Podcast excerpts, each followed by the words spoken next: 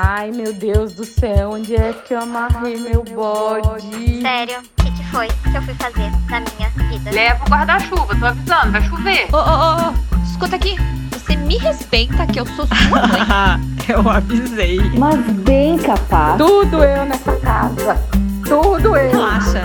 Quando você for mãe, você vai entender. Ai, depois a louca é a mãe. Depois a louca é a mãe. Louca é a mãe. Olá, eu sou a Thaís e esse podcast está diferente hoje. A nossa host, a Miriam, recebeu um descanso merecido depois de muito gravar aqui os nossos episódios anteriores e está curtindo um calor lá na Suécia. E eu estou muito lisonjeada de estar aqui hoje, recebendo duas pessoas maravilhosas para a gente conversar um pouquinho sobre amamentação, tema super importante e tema central também do, do Agosto Dourado, né? Que é uma campanha que acaba nos inspirando enquanto mais fruta cor. E, e para me acompanhar, está aqui hoje a Patrícia Piper, nossa conhecida e idealizadora da campanha, psiquiatra perinatal, mãe de três. Pati, muito bom ter você aqui, seja bem-vinda. Bom dia, boa tarde, boa noite para quem nos ouve. Obrigada, Thaís, obrigada o convite do podcast Louca é a Mãe. E tá aqui com a gente hoje uma convidada super especial, direto de Curitiba, do ladinho aí da Patrícia, Carol Poliquese, mãe da Alice e da Helena, enfermeira obstetra, gestora em saúde pública e defensora da amamentação. Carol, muito obrigada por aceitar o nosso convite de estar aqui com a gente hoje. Oi, sou nova por aqui, mas já me sinto em casa. Muito obrigada. Assim que a gente gosta. Então, gente, vamos lá, né? O Agosto Dourado tá aí, é o mês que a gente acaba conscientizando toda a população com relação à amamentação. Né? A gente fala do dourado, que o leite materno é o alimento padrão ouro para toda criança. Mas antes da gente começar a entrar nesse assunto, eu queria que você, Carol, contasse pra gente como foi, como que é a tua vivência com a amamentação, né? Como que você se aproximou desse tema? Eu acho que é importante trazer aqui, dentro de tudo que a gente vai conhecer e falar e trocar, que isso já habita, assim, o meu imaginário e as minhas experiências desde pequena, né? O que já influencia muito na minha história. Né? Então, de sempre estar acompanhando tias. que eu, eu era aquela sobrinha que sempre estava na casa de uma tia que estava grávida, prestes a ter bebê ou que tinha um bebê pequeno. Então, pude viver e sentir um pouco essa energia, né? O que me influenciou né, a partir da minha mãe, das minhas tias, para as experiências que eu tive, né, de desejo de, de ter um parto natural, de amamentar, e tive o privilégio, né, e, e, a sorte, que hoje, infelizmente, não, não é algo assim tão comum, de ter muito apoio também nesse processo, né, de ter perto de mim pessoas que viveram essa experiência, que me apoiaram, de ter consultora de aleitamento. Então, foram digamos assim, experiências de sucesso dentro de, de toda a treta que é também esse processo, né? Muito bom. E você, Paty, tem alguma proximidade com esse tema de amamentação? Oxi. Agora não mais, né? Que eu tô desmamada e desmamei todo mundo já faz alguns, alguns anos, deixa eu pensar. A Esther tá com seis, então faz quatro anos que eu já não sou mais lactante, né? Mas eu amamentei durante seis anos consecutivos. Então, acho que eu tive aí experiências de amamentar o meu menino, amamentar uma criança grande, né? Porque ele foi desmamado com três anos. É, amamentei gestante da Esther, que é minha filha caçula, e amamentei os dois, que acho que foi a maior loucura que eu fiz na minha vida hoje, olhando para trás, assim. Mas que na época me fazia sentido, e de fato era o que eu queria, era o que eu estava buscando, né? Então, sim, sim, sim, sim. Acho que no consultório também, nos atendimentos, é um tema que, que perpassa muito é, a perinatalidade, né? Em algum momento a mulher vai ter que decidir se ela quer amamentar, se ela não quer, como que ela vai lidar com todas essas informações. Eu acho que talvez esse seja um ponto importante, né? Até da gente como campanha de saúde mental materna, é, entender esses processos, né? Como que essa mulher vai se posicionar diante desse mar de informações e como que ela vai iniciar e como que ela vai finalizar esse processo, né? Na minha história pessoal, eu tive muito mais dificuldade em finalizar, né, nos meus dois desmames, do que no início da amamentação. No início da amamentação eu me sentia muito informada, eu fiz muito estágio em banco de leite, então eu sempre tive muita, muita proximidade assim com isso, pega, posição. Isso para mim assim foi zero problema, para mim falando agora como mulher, né, como mãe. Agora o desmame, né, para mim foi muito, muito difícil assim, foi assim treta atrás de treta. E também tive muito apoio também, e acho que partilho isso com a Carol, assim, de ter tido é, experiências familiares muito positivas com a amamentação. Né? Eu fui uma bebê que mamei até quase três anos. As minhas tias todas amamentaram. Eu tive uma tia que amamentou até seis anos do meu primo. Então eu tive toda essa experiência muito próxima, né? Eu acho que isso também traz um, é, um lugar de maior intimidade com o assunto, de menos tabu com o seio, né? De uma, de uma leitura corporal um pouco diferente também. É, ouvindo vocês, né, me desperta aqui um pouco da minha experiência também, que eu meio que me vi tendo que desbravar esse caminho. Né? Eu venho de uma família onde as mulheres tinham cesáreas eletivas e não se falava em parto normal. Né? A minha mãe teve três cesáreas agendadas, por exemplo. E quando eu me vi grávida, eu falei, opa, pera lá, né? Eu quero ver eu quero mais, eu quero vivenciar isso de uma forma diferente. E isso de, foi desde o parto, né, e também com a amamentação, assim, né, eu, eu, eu, me lembro que quando o Lucas, né, eu amamentei também o Lucas e a Clara, desmamei a Clara faz 30 dias, mais ou menos, então tô, tô com leite aqui ainda. Eu lembro, eu me lembro, né, quando o Lucas fez seis meses, a minha mãe falou assim, tá bom, né, tá bom, porque seis meses é o limite, né, então, assim, o quanto essas informações de amamentar exclusivo seis meses, muitas pessoas encaram que até seis meses está bom, né? E, uhum. e, eu fui meio que descobrindo na raça, assim. Tive também uma assistência que eu procurei, mas eu me vi desbravando esse caminho, né? Tanto que a minha experiência, né? E a gente sabe que isso influencia a nossa carreira profissional. É, mudou a minha atuação na psicologia, né? Para a área da perinatalidade e também de buscar. Hoje eu sou, também sou consultora em amamentação, sou doula, então pera lá, né? Vamos, vamos fazer diferente desse rolê, né? Não, não, não precisa ser uma luta. Ainda é uma uhum. luta, mas a gente precisa estar perto dessas mulheres, né? É isso que eu sinto, assim.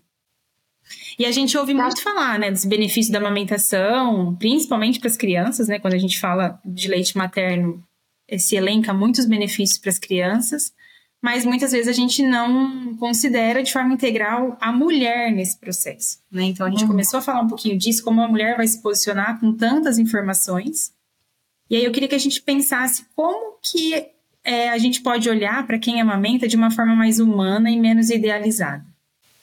Uhum.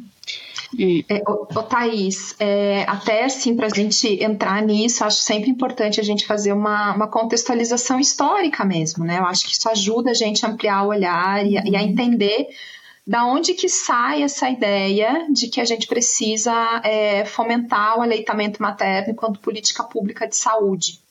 Então, se a gente for olhar historicamente, né, nós temos uma tendência bem viciada, bem viciada mesmo, de achar que ah, antigamente todo mundo amamentava, antigamente os bebês, as mães, mulheres sabem parir, crianças sabem nascer, todo mundo amamenta, é gordinho e é feliz.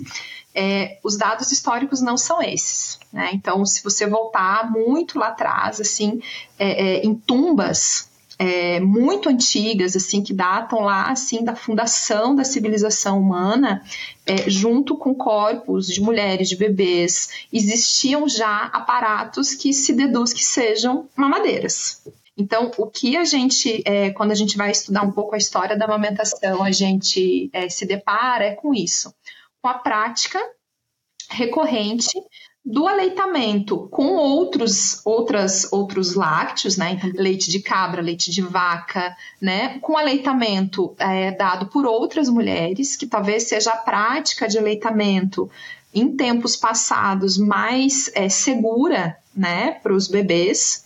Então, eles mamavam nas amas, as crianças mamavam nas amas de leite, né? Que eu acho que é um, é um ponto bem importante para a gente entender como é que a gente chega nesse cenário hoje aqui no Brasil. No Brasil, não, no mundo, né? É, então, a, prática da mamadeira, a prática do, um, de papinhas de, de farináceos, né? Então, papinha de pão, papinha de aveia, oferecido para bebês muito pequenos na antiguidade. No Brasil, bom, antes né, da colonização, a gente já tem a prática das amas de leite muito consolidada, então a mulher é reservado a ela o, o status é, dentro do patriarcado, né? O status daquela uhum. que dá o herdeiro ao homem. Isso não necessariamente está relacionado em cuidar dessa criança. Quando a gente fala de Brasil, a gente vai falar de uma cultura tradicional indígena, que é uma cultura até. O Carol vai me interrompendo aí conforme eu falar besteira, né? Mas a cultura tradicional indígena é uma cultura que, via de regra, amamenta as crianças a longo prazo. Né? Então, existem registros históricos né, de, de, de estudos é, da, da, antropologia, enfim, mostra aleitamento 5, 6, 7 anos, é, e junto com isso a prática do do, do, do é, sling, né? A gente fala sling, mas uhum. não é esse o nome, já, já vai me, me, ocorrer aqui. Então, são crianças que vão crescendo no colo da mãe, que vão crescendo sendo aleitadas em livre demanda. Então, essa coisa da ama chegar, da ama de leite chegar, é uma coisa extremamente europeia, né? E que traz junto com ela toda a cultura dessa ideia patriarcal da mulher como a geradora dessa vida, que vai dar continuidade ao nome da família, aos herdeiros da família, aos bens da família, à sucessão da família, e não necessariamente quem vai cuidar da criança. Né? E isso se enraiza muito a partir da escravidão. E se a gente parar para pensar hoje, a gente ainda tem, dentro de recortes da sociedade, de é, alto poder econômico, a figura da babá como a nani, né? Esses apelidos é, carinhosos que são as figuras de apego das crianças, não mais as, as amas, mas são as figuras de apego. Tem uma prática curiosa, não sei se vocês sabem disso, mas uma prática muito curiosa do século XVIII, XIX, que era inclusive mandar as crianças para casa da ama de leite. Né? Então, você imagina, você gesta o filho, você dá a luz ao filho, você manda e você só busca essa criança quando ela está desmamada.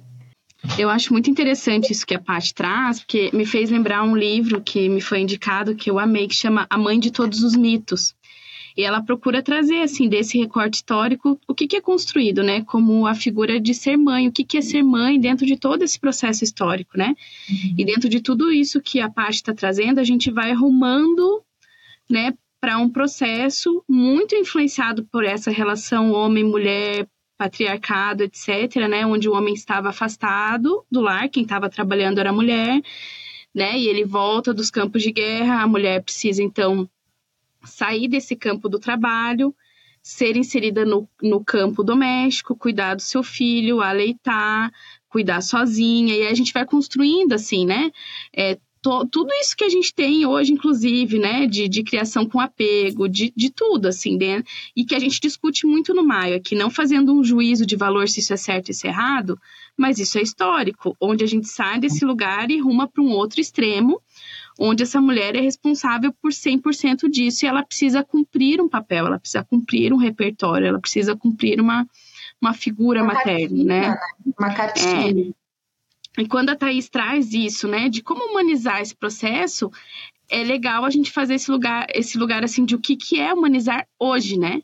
E esse jargão do humanizar para a gente hoje remete à medicina baseada em evidência, essa tríade que traz evidência científica, prática profissional, desejo da mulher, onde a gente sabe que dentro da nossa cultura o desejo é pouco, né? Porque uma mulher que chega pra gente hoje falar, ah, eu quero parir ou eu quero amamentar, a gente sabe que querer é pouco, né? Uhum. Não porque devia ser assim, né? Mas uhum. porque de fato é. E uma, uma relação que eu sempre faço para as mulheres que eu atendo é que, assim, os hormônios que envolvem, né, todo esse corpo físico e esse corpo sensível que estão diretamente ligados ao aleitamento materno, eles são hormônios que estão ligados à concepção, ao orgasmo, ao parto e ao aleitamento. Hormônios que são tímidos, hormônios que, que precisam de, de todo um contexto para chegar na sua potência ali, né? No, no seu desaguar, seja em leite, em lágrimas, sangue, né? Porque é muito puerpério isso. Então, assim, e aí dentro disso a gente tem os jargões hoje, né? Tipo, nasce, uma, nasce um bebê, nasce uma mãe. E que, assim, se não nascer um bebê e um amor automático, se não nascer um bebê e uma mãe automática, que inclusive sabe cuidar, sabe amamentar, sabe trocar tudo isso, tá feito o total fracasso e a culpa é absolutamente dela, assim, né? É fato, assim, que uma das frases que eu mais falo muitas vezes que eu vou atender a consultoria de aleitamento é assim, tá tudo bem, é isso mesmo, não tem nada de errado. Porque se aquilo não acontece conforme aquela cartilha dos que parece humanizado, né? Tipo humanizado, né? Mas é a cartilha da mãe humanizada, porque uma mãe humanizada também tem uma cartilha, né? E Deus o livre se ela não amamentar. E se ela não amamentar de um jeito específico, né? Então, coisas que eu sempre me vejo repetindo assim é: tá tudo bem, você não tá fazendo nada de errado, né? É, é isso mesmo.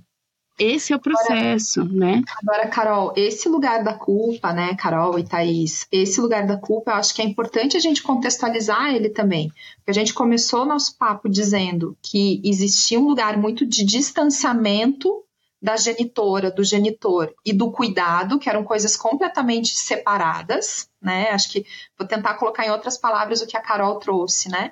Por um gap histórico em que é, os genitores e o cuidado são uma coisa só, tá tudo muito fundido, né? Que eu acho que é a máxima da romantização do cuidado, que também vai respingar na amamentação, que acho que é essa ideia da cartilha que a Carol está trazendo. Né? Como é que a gente chega nisso? A gente chega nisso num contexto de altíssima mortalidade é, infantil. Né? Eu acho que o agosto dourado ele vem, ele nasce da mortalidade infantil. Me corrija, Carol, se estiver errada né? Mas o apelo do agosto dourado é gente, as crianças estão morrendo, elas mamam, né? Quando começa ali o agosto dourado na década de 70, é, a mortalidade infantil era altíssima e os bebês é, mamavam ali dois meses. Numa janela de 10 anos, aumentou isso para quatro meses, ainda muito baixo. Né? E anteriormente à década de 70, se a gente voltar um pouquinho no tempo, que é quando a gente vai ter a consolidação da romantização do cuidado, que é que, que é, quando a gente fala em romantização do cuidado, para gente, para os nossos ouvintes entenderem, né? A gente está falando desse lugar de eu sei cuidar, se eu não amar, se eu não cuidar direitinho é porque eu não amo, né? Que é onde se funda toda a culpa materna. A culpa materna vem dessa desse lugar, que é isso que a Carol trouxe, esse pós-guerra, industrialização, né, é, a, a, entrada, é, a, a, saída das amas e a entrada da suplementação é, com uma madeira a partir de outras, é, outras fórmulas lácteas, que contribuiu muito para a mortalidade é, infantil, né? Então, todo esse contexto. E aí, uma propaganda. Essa ideia da romantização do cuidado, ela não é uma ideia que veio na história da humanidade aleatoriamente, que caiu do céu, os ETs trouxeram e caiu um meteoro com essa ideia, a gente está fazendo isso. Não, isso foi construído a partir de propaganda, isso foi construído a partir da necessidade de que as mulheres sustentassem esse lugar do capitalismo, que é formar a mão de obra para o mercado de trabalho e cuidar da mão de obra para que a mão de obra tenha comida, roupa, casa e que os bebês não morram. Então, veja, imagine no Brasil, gente, como é que fica isso? A gente sai de um aleitamento feito por escravas, escravidão. Essas mulheres deixavam de aleitar os próprios filhos para aleitar os filhos da casa grande. E a gente faz aí um uma caminhada histórica para voltar para um lugar onde as crianças devem ser amamentadas para que não morram. Né? Então, olha o trajeto que a gente vem fazendo. Então, essa discussão que a gente está tendo hoje de desromantizar o cuidado e de validar o desejo da mulher, que é o comecinho da nossa conversa, como que a mulher vai se haver com a amamentação, qual é o desejo dela, o que, que ela quer com isso tudo, o que, que a medicina baseada em evidências está dizendo sobre e como que a gente vai fazer caber. Fecha, fecha aqui a minha história, vamos dar mais um passo. Como é que nós, enquanto um coletivo de mulheres, vamos reivindicar condições para que isso não seja da nossa responsabilidade única? E essa construção que a gente vive hoje, né, esse lugar que a gente está hoje, é, também abre as, um caminho muito solitário para a mulher. Porque ao mesmo tempo que ela se culpa, ela se vê sozinha, né? Na decisão, na informação, ela tem a recomendação, mas muitas vezes, até quando né, a, as mulheres têm o privilégio de ter uma consultoria de amamentação, o que ela procura é a validação. Às vezes ela tem uhum. a informação, né? Muitas não têm, mas muitas têm, mas ela quer um olhar de alguém que olhe para ela e fala: você tá certa, tá tudo bem, que foi isso que a Carol falou, né? Então, esse caminho é muito solitário e a solidão é dor, né? Então, assim, isso que a gente não pode deixar que, que se perpetue, né? Thaís, eu vou além. Acho que não é só de dor, às vezes é enlouquecedor mesmo. Uhum. Né? Tipo, você tá com o seio fissurado, machucado, você tá num blues, você tá, né, no meio de tudo isso, tentando se haver, né? Dentro ainda de uma lógica de romantização, então todo mundo olha para você e fala: "Nossa, que lindo". Né? E você tá achando aquilo tudo muito estranho. Né? Então é, é, é uma experiência quase de uma dissociação. Né? E, e é, e é complexo, assim, quando a gente fala de política pública, né?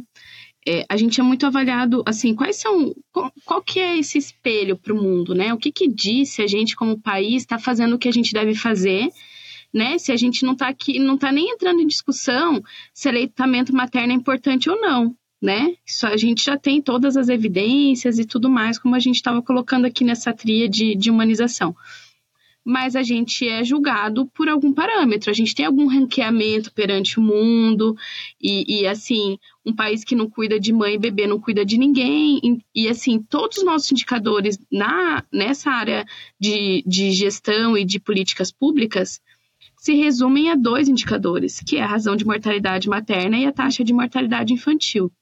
Uhum. Onde Carol. ninguém tem o. Assim, a gente não, eu sempre falo. Oi. Vamos fazer Pode uma falar. pausa e explicar para quem escuta a gente o que, que é isso? Porque a gente tem muitas ouvintes que, que são leigas mesmo, né? O que, que é? O que, que significa isso enquanto indicador de saúde para um país? A razão de mortalidade materna são quantas mulheres morrem para cada 100 mil nascidos vivos. Uhum. Né? Basic, é, é, falando basicamente de um cálculo, né? Uhum. Então, assim, por exemplo, vou falar do Paraná, que é mais a minha realidade aqui, né? Falando em número absoluto, morre em média, né? A gente, como eu sempre falo, ninguém está aqui é, comemorando nenhuma morte, né? Porque cada uma delas é uma catástrofe. É, mas, em número absoluto, em torno de 50 mulheres por ano morrem no Paraná, né? Por causas obstétricas é, diretas ou indiretas, né? Por se morte materna ela está de alguma forma ligada uhum. a causas obstétricas diretas ou não. Uhum. Né? E a taxa de mortalidade infantil é o número de crianças que morrem até um ano de vida para cada mil nascidos vivos, basicamente. Né? Esse é o cálculo que é feito. Né? Seja se é, se é uma morte é, neonatal precoce, se é tardia, enfim. Daí, quando a gente olha para esse óbito materno e para esse óbito infantil, a pergunta que a gente se faz é como ele poderia ter, ter sido evitado. Quais são as ações hoje que evitam que isso aconteça? Né? E elas estão muito ligadas à qualidade do pré-natal, porque desses óbitos infantis, a maioria deles acontece ali é, no período é, neonatal precoce, até mais ainda, né? Até 7 dias de vida, até 28 dias de vida. E quando a gente fala de morte materna também, a maior parte delas é no puerpério, mas muito ligadas à atenção pré-natal e atenção ao parto e nascimento. Né? Então, assim, a gente sempre está procurando olhar para um modelo, né? Aqui a gente olha para o modelo das demoras que a gente fala, né? Que, que é da, a primeira demora é a pessoa ver que ela está numa situação de risco e buscar um acesso à saúde. A segunda demora é ela ter ou não acesso à saúde e a terceira é sobre os protocolos de assistência em si, né? Mas o fato é que hoje a gente pode trabalhar em inúmeras frentes, mas basicamente a gente vai ser medido e julgado e ranqueado entre as diferentes unidades federativas, entre os diferentes países, pela nossa razão de mortalidade materna e pela taxa de mortalidade infantil. Existe uma gravidade ligada ao óbito materno infantil, obviamente. Mas para além disso, para quem está vivo, né? Está vivo na carne, mas como é que está vivo na alma, como que está vivo na experiência, como está vivo na sua humanização, na sua plena experiência enquanto mãe, enquanto bebê, enquanto família. Né? Uhum. Então, assim, para além da gente pensar em políticas públicas para evitar o óbito, que é essa grande catástrofe que vai colocar a gente nessa meritocracia de estar fazendo melhor ou pior, como que a gente faz para que isso aconteça com acesso, com qualidade, com segurança e que respeite uma dessas tríades aí, né, da medicina baseada em evidência ou da humanização, que é o desejo da mulher. Seja qual desejo ele for, mas que ele não seja um desejo enviesado, porque a gente sabe que uma outra parte dessa tríade, que é o profissional, tem uma influência imensurável diante dessa mulher, seja humanizado ou não humanizado, porque se você tem um vínculo com essa mulher, né, que dentro dos padrões humanizados que a gente reconhece, do parto natural, da amamentação, você falar para ela vira de ponta cabeça que esse bebê vai sair pela vagina, ela vai virar, né? Então uhum. assim, é, é, é essa relação, essa interrelação é, dentro da égide do capital, dentro de várias questões da influência da, né, da indústria e etc e tal, é, torna o processo um tanto quanto complexo, né?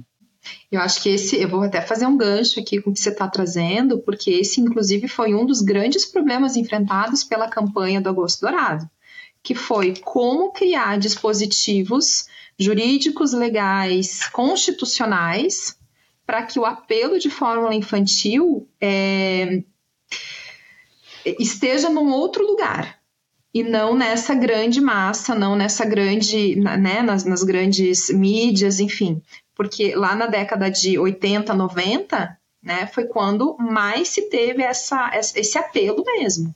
Então, muito do, do, do desmame precoce estava relacionado com a violência, a agressividade da propaganda da indústria farmacêutica. Né, da indústria alimentar, da indústria, da indústria farmacêutica. E são dispositivos que eu acho que são importantes da gente falar, né? Então, hoje no Brasil é proibido se fazer é, publicidade, né? De, de, de, publicidade de fórmula infantil. Né? Uhum. E esse é um marco de, que mostra a, a, a seriedade do Brasil em, em, procurar enfrentar isso a partir de um outro lugar, a partir de um outro prisma, é, que não só regulamente, mas que possa oferecer é, para as mulheres isso que a Carol está dizendo, porque Bom, se a mãe sai da maternidade com a fórmula prescrita, né? E essa é a realidade de muitas maternidades. Né? Se na televisão se fala sobre isso, no rádio, no Instagram, enfim, enfim, né? Tá, todos os meios estão reforçando isso. Né? Como que a gente vai conseguir avançar né, nessa, nessa temática se isso tudo não for regulamentado. Então, eu tenho uma tendência a ver essas, essas legislações com muito bons olhos, assim. E se a gente pegar o, o gancho no que a Paty está falando também, né, a gente sabe que o Brasil é referência com relação a políticas públicas para proteger a amamentação. Carol, você pode compartilhar isso com a gente o que, que já tem acontecendo, né, o que, que você vivencia na sua função aí no Paraná? É importante isso que a Paty traz, que você traz também, Thaís, porque de fato o Brasil ele é reconhecido mundialmente, né? Então ele tem, vamos pensar numa questão hierárquica aqui, né? Ele tem uma política nacional de promoção do aleitamento materno. E aí, dentro dessa política nacional, ele tem diversas estratégias. Essa que a Paty citou, ela é conhecida como NBCAL, né, que é a norma brasileira de comercialização de uhum. alimentos para lactentes e crianças de primeira infância, bico, chupetas e mamadeiras.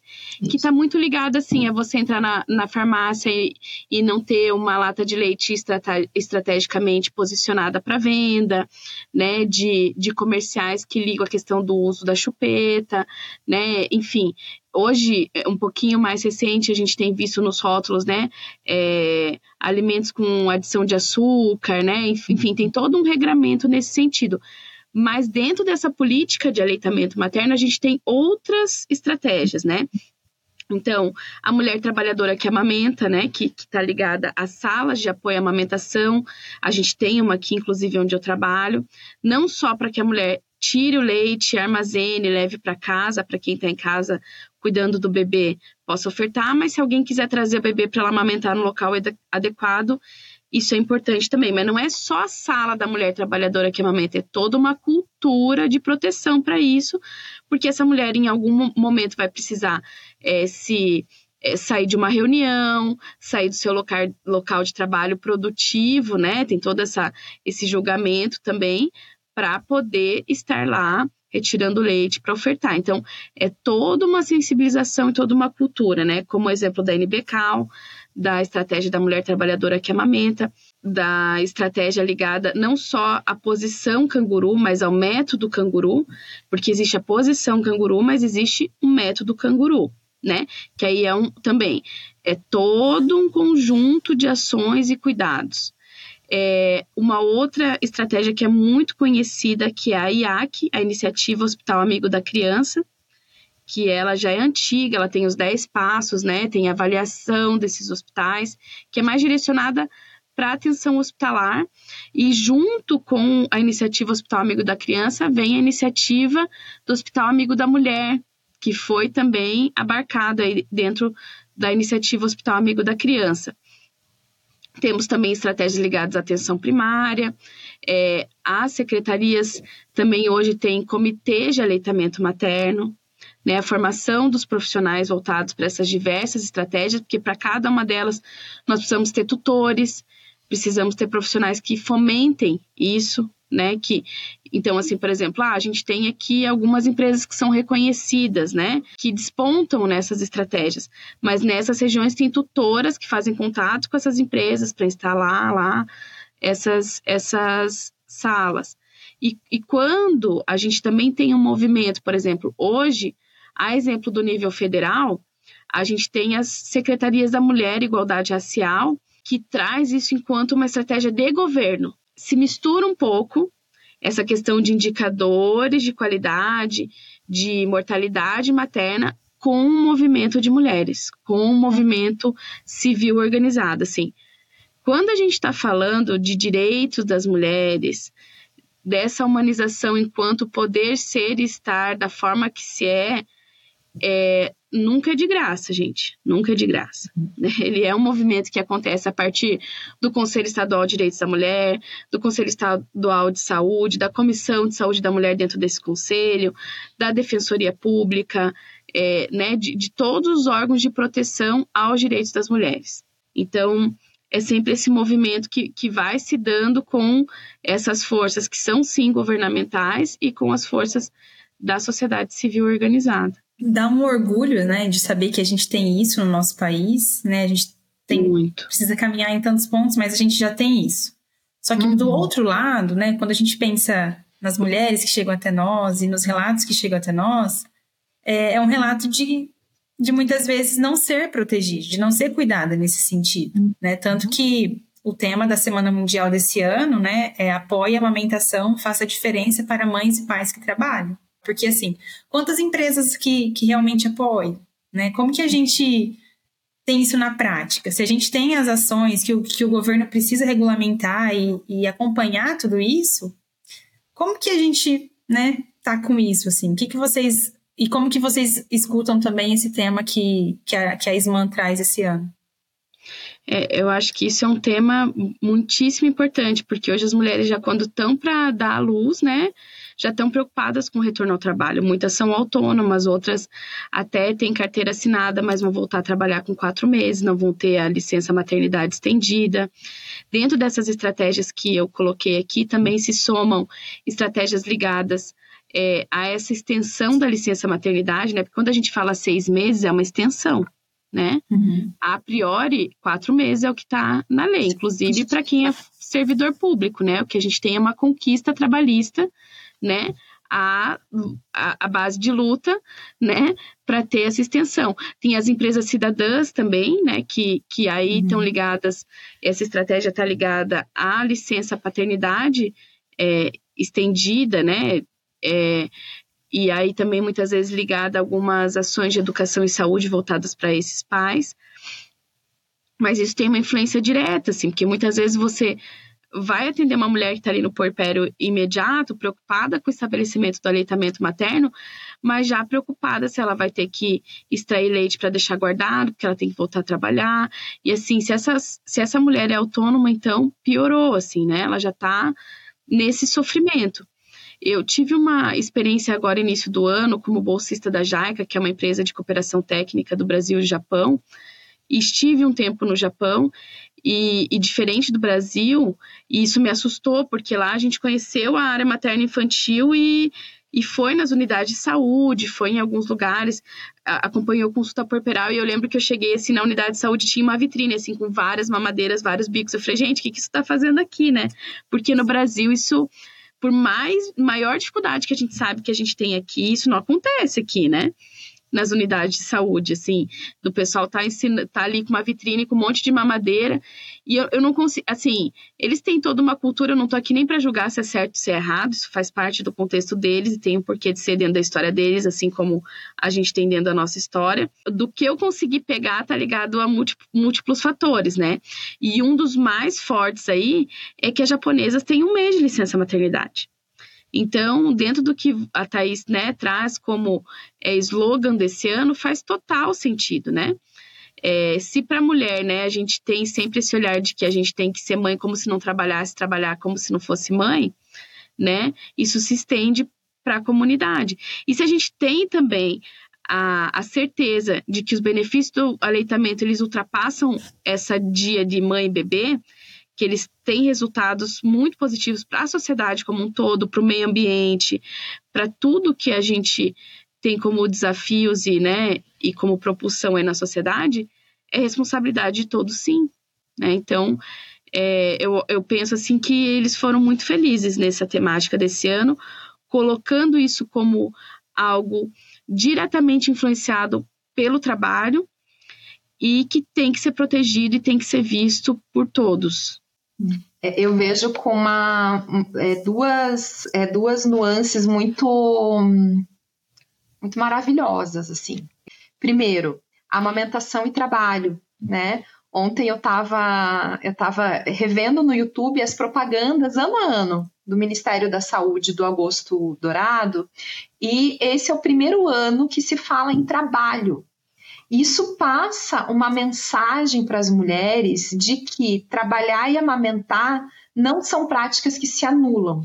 Porque até pouco tempo atrás, é, primeiro, as mensagens que se passavam, ah, é porque é melhor para o bebê, é melhor para a mulher, porque amamentar diminui o risco de câncer de mama, diminui o risco de câncer de endométrio. Né? Eu lembro que quando saíram esses dados, fosse, assim, nossa, que legal, né? Que bacana, né? Então são coisas assim que que tá, de uma certa forma, a gente está evoluindo, a gente está crescendo, a gente está expandindo.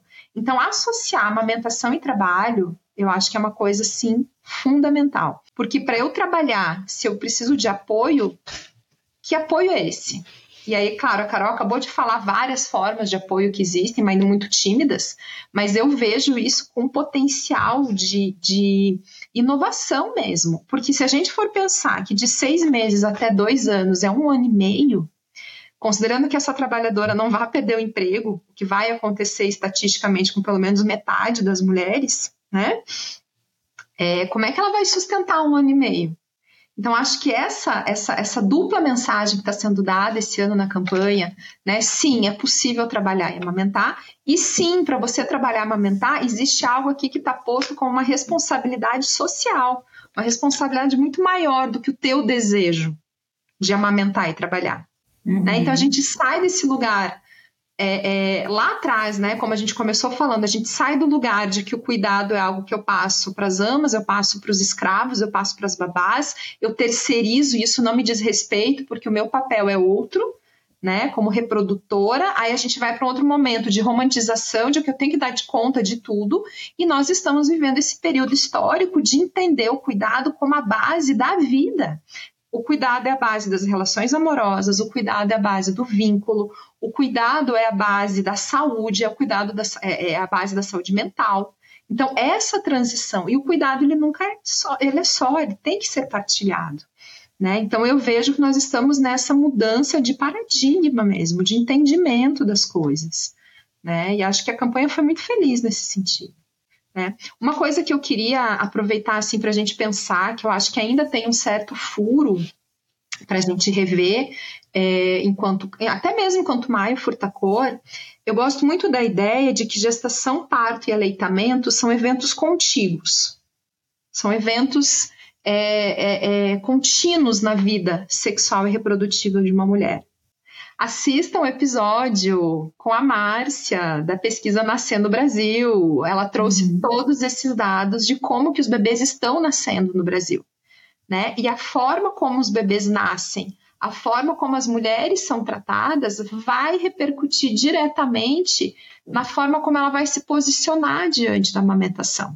A gente ficaria mil dias aqui conversando sobre isso, né? Mas a gente tem um tempo. E assim, antes da gente entrar nos nossos quadros, porque a gente tem quadro no podcast, é, eu queria só que a gente finalizasse assim, né? Que apesar das políticas públicas, apesar de informação e de campanha de, de apoio, a gente ainda vive uma cultura do desmame precoce. Uhum. Essa é a nossa realidade.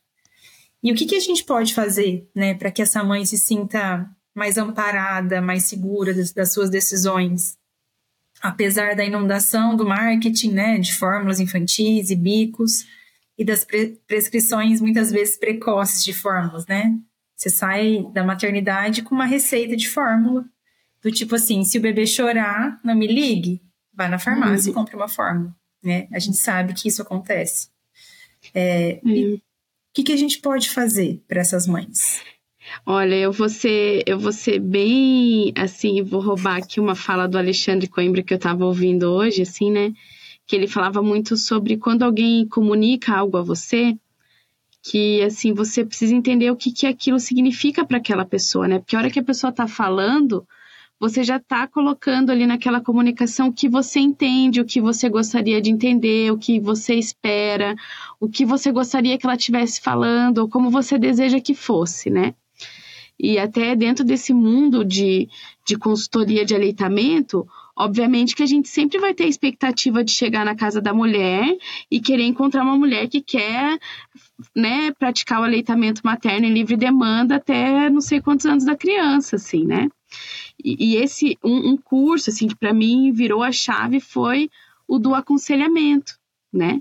Porque normalmente a gente quer dar comando, né? A gente quer dar comando para aquela mulher. Então, assim, eu tô indo lá atender ela, vou deixar ela falar, porque eu já sei qual que é a resenha e eu já sei qual é o pacote pronto que eu vou entregar para ela.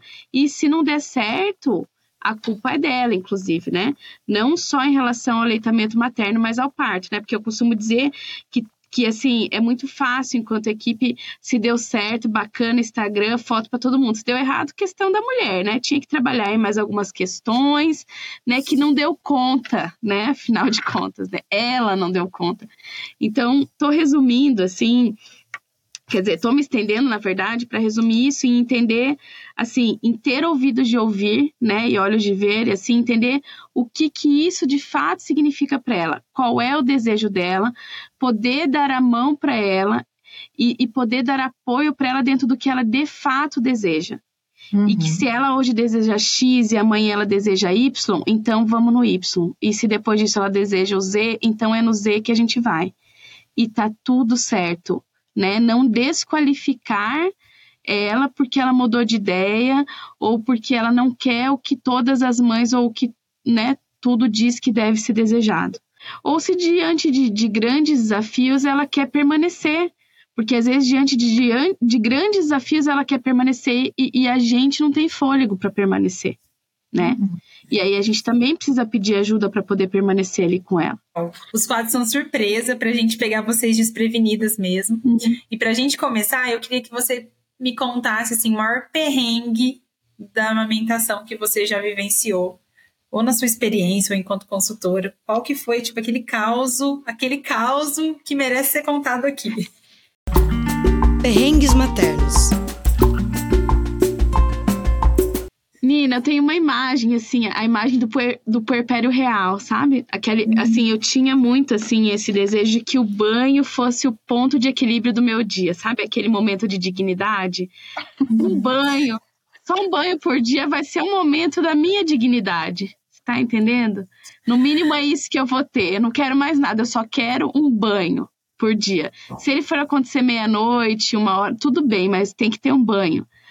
E aí eu lembro da Alice recém-nascida, enchi ela de mamar, dei pro pai ali, falei, agora eu vou, agora, agora eu, eu, eu faço meu nome, né? Vamos lá para esse banho. E aí eu entro no banheiro, tiro toda a roupa, e daí é aquele negócio que escorre leite, escorre sangue, escorre lágrima, né? Aquela cena do puerpério real e a criança começa a chorar. Eu, puta que, né? Aí sentei no vaso, né? Aí fiquei, daí falei pro Fábio, então me traz ela para eu dar mamar, né? Porque não vou entrar no meu banho esse único momento aqui com a criança chorando, com o bebê chorando. Aí sentei no vaso, Aí ele trouxe ela, comecei a amamentar. Ele trouxe a almofada, colocou nas minhas costas. Falei, bom, agora eu tô com fome, né? E daí a cena se resume ao Fábio sentado no chão, dando comida na minha boca, pelada, sentada no vaso, dando mamar para Alice com um travesseiro nas costas, assim. Acho que foi a cena assim mais real assim daquele porpério, né, que, que a gente vislumbra de várias formas, de repente se vê ali naquele lugar assim, né? é uma cena que, que eu sempre recordo, assim. Paty, tem mais alguma coisa aí que você quer contar de perrengue de amamentar? Menina, eu, eu, eu sei na TV uma vez, porque eu fiz um barraco. Olha só. O moço do restaurante mano, disse que o cliente da, da mesa da frente estava muito incomodado com o meu seio, porque eu estava dando mamar pro, pro Calil, né? É, e se eu não tinha um paninho para cobrir e aí, não sei, eu acho que eu queria muito brigar com alguém naquele dia. eu fiz um barraco. Thaís, eu saí na TV por causa do barraco que eu fiz. Chamaram a polícia, chamaram a e TV. a pessoa chama o demônio lá do colo do útero, né? Exatamente. Eu sei que eu falei para ele, olha, então você manda o senhor ir comer no banheiro, né? Porque, na verdade, ele me sugeriu, a senhora não pode amamentar no banheiro. Gente, isso daí foi que nem cutucar, assim, bem isso que a Carol falou, assim. Tirou meu demônio do fundo do colo do útero, assim. Eu me transformei, não, não me reconheço. Mas eu sei na TV, eu sei no jornal, a barraqueira do mamá. E aí eu falei para ele assim: o senhor come no banheiro? Então meu filho não vai comer no banheiro. Meu filho vai comer no restaurante igual o senhor tá comendo. Né? E ele ficou muito. E isso com o peitão para fora, né? Tetona, assim, cara, né? e aí o Calil começou a chorar, e aquele auê inteiro eu tava sozinha, sei que fiz um barraco. Acho que esse foi sem dúvida o meu pior perrengue, assim, de, de, de amamentação há um ano atrás, né, eu, eu fui, eu deixei a minha filha, Clara tinha um ano e meio, num centro recreativo, né, ela não ia para a escola ainda, e deixei a mochilinha dela e, e, fui trabalhar, né, daí eles me ligaram e falaram assim, mãe, você esqueceu a mamadeira dela, né, eu falei, não, mas ela não toma mamadeira, mas ela, aí, mas ela mama onde, né, aí eu falei, a gente tem que explicar onde ela mama, né, ela mama no peito, aí eu, né, a pessoa que me ligou falou, mas ainda, falei, aí eu, né, tipo, ainda, mas e se ela chorar? Eu falei, aí você dá alguma coisa para ela comer, uma fruta, né? Um pão, alguma coisa, ela vai comer. E aí, na hora que eu voltei, eles me pediram, me pediram desculpa, porque foi a primeira vez, né, que uma criança daquela idade tinha chegado lá sem a mamadeira. Assim, uhum. é, é, uhum. tão comum, né? Mas assim, eu, eu falei, não acredito que estão me ligando no meio do trabalho perguntar onde está a mamadeira, né?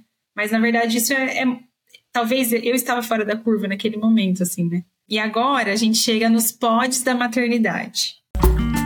Os pods da maternidade.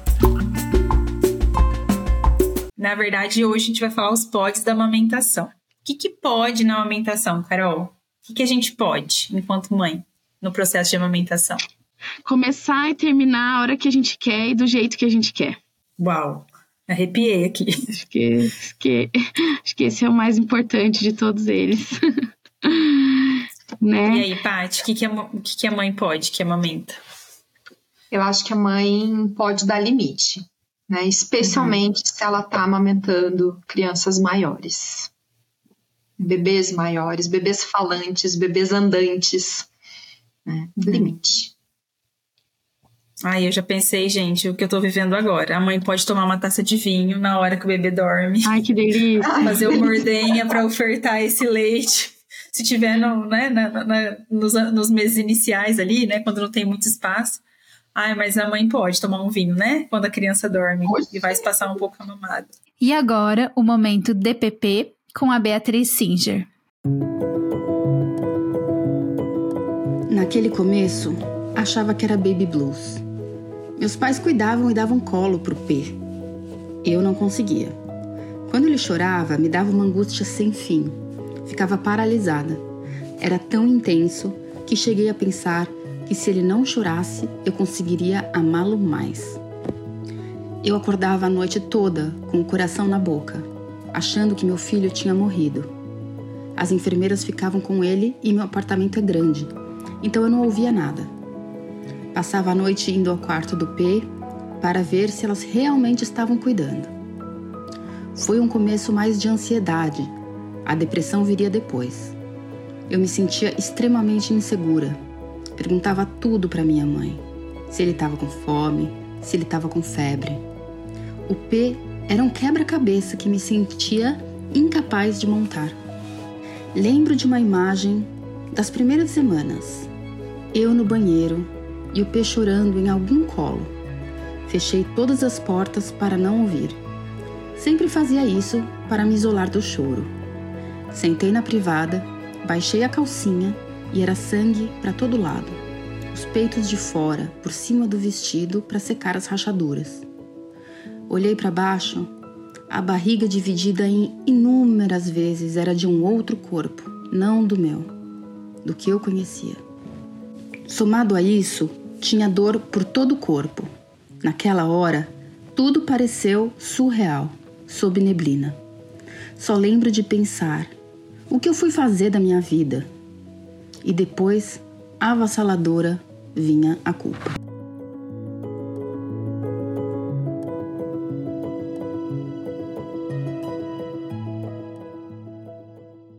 Para encerrar, né, antes de agradecer a presença de vocês, eu queria dar uma dica de documentário para quem está nos ouvindo, né? Eu, né, o nosso de peito aberto, maravilhoso da Graziella Mantuanelli, né? Que é uma produção brasileira, né, que considera nossa o nosso contexto histórico, inclusive, acho que super legal da gente indicar. E tem três Instagrams aqui para vocês seguirem, então anota aí. Primeiro, Amamentação Negra, né, da nossa amiga Felopes, da, da Tia.